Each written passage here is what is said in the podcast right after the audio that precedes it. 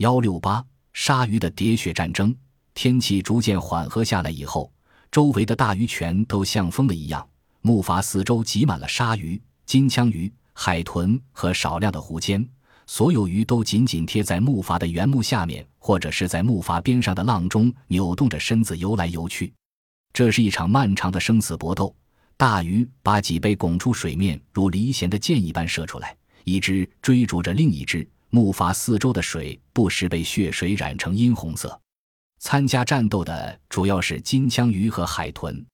海豚大批大批地游来，动作比平常灵活敏捷许多。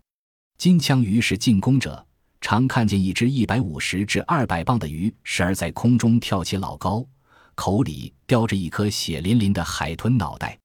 有的海豚不敌败下阵来，后面的金枪鱼紧追不和，可整群海豚却绝不相让。常常有几条海豚的脖子上张着极大的伤口，还在摇摇摆摆地游动。鲨鱼也仿佛发了狂，我们目睹它们追捕并跟大金枪鱼搏斗。金枪鱼并非鲨鱼的对手，生性平和的周全无踪影。它们不是被发狂的金枪鱼吞噬掉，就是躲藏在木筏下面的缝隙里。要不就是逃离战场，躲得远远的。我们可没胆量把头伸进水中观战。我去木筏尾不方便时，被吓了一大跳。事后我不禁对自己的茫然失措而大声尖笑。平时我们总是在人侧时放出肚里的浊气，可我完全没料到会有一个又大又重的冰凉东西从后面突如其来的使劲打我一下，像是从水中钻出来的一个鲨鱼撞在了我的身上。当我真的已经要往桅杆的纤绳上爬时，突然觉得屁股上挂着一条杀蠢笨的鲨鱼，以为吞下去的是什么美味，却没想到上了我们的当成了我们的猎物。鱼掌舵的赫尔曼笑得连腰都直不起来了。他告诉我说，是一条硕大的金枪鱼，用它约六十磅重的冰凉身躯横着抽在我裸露的部位。当赫尔曼和接他班的托斯坦值班时。这条鱼又试图想借着浪头跳上木筏，有两次这个大家伙真地跳到原木的头上来了，可每一次都不等我们抓住它滑溜溜的身体，就又翻身下海了。后来一条粗壮的湖间乘着浪头正好落在木筏上，这条鱼和前一天捉到的一条金枪鱼促使我们决定动手捕鱼，以阻止周遭的血腥杀戮。我们在日记上写道。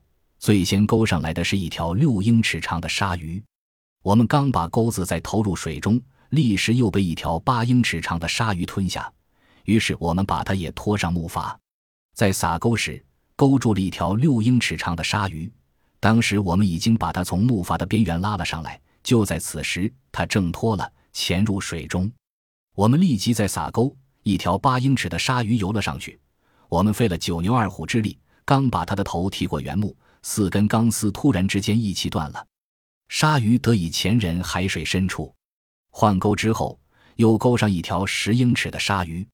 这时候，站在木筏后部滑腻的原木上钓鱼是非常危险的，因为那三条被俘的鲨鱼不断的仰起头来乱咬。有时我们以为它们已死去多时，可是仔细一看，它们还在咬。我们提着几条鲨鱼的尾巴，把它们拉到竹屋前的舱面上堆放在一起。不多时，我们又捕到一条大金枪鱼，它可比所有鲨鱼都更难对付。经过好一阵拼力搏斗，才把它弄上木筏。它又肥又沉，我们谁都不能抓着尾巴把它拉起来。舱面上全是鲨鱼，它们躺在那儿抽动着，用尾巴抽打竹条地面，同时四处乱咬。暴风雨之后动手捕鱼时，我们已感到疲累，也弄不清楚哪条鲨鱼已彻底死了。哪条在我们接近它时还要咬人？哪一条正瞪着猫一样的绿眼睛，在等待时机袭击我们？我们周围躺了九条鲨鱼。经过五个钟头的艰苦作战，我们已不想再动手拉那沉甸甸的鱼线了，也不想去挑逗那些扭动着身躯、四处乱咬的大家伙了。于是我们收了工。次日，海豚和金枪鱼明显减少了，但鲨鱼依旧很多。我们又开始下钩拉他们上来，可是很快我们停手了。我们发现木筏上留下的新鲜鲨鱼血招来了更多的鲨鱼。我们抛弃了所有死鲨鱼，并清理了舱面上的血迹。竹席被鲨鱼的牙齿和糙皮弄破了。我们把血迹最多、破损最严重的席子扔到了海里，换上了绑在前舱面上的金黄色的新竹席。那天夜晚，我第一次听到有人在嘟嘟嚷嚷地说：“要是能立刻到栽满棕榈树的岛上，在绿草如茵的地上仰面朝天、舒舒坦坦地躺一下就好了。”他不想再看冰凉的雨与波涛汹涌的海了。周又回到老地方，扭曲着身子。我们不清楚这些是在喋血战争结束以后重新归来的老相识，还是在战争高潮中归附的新客人。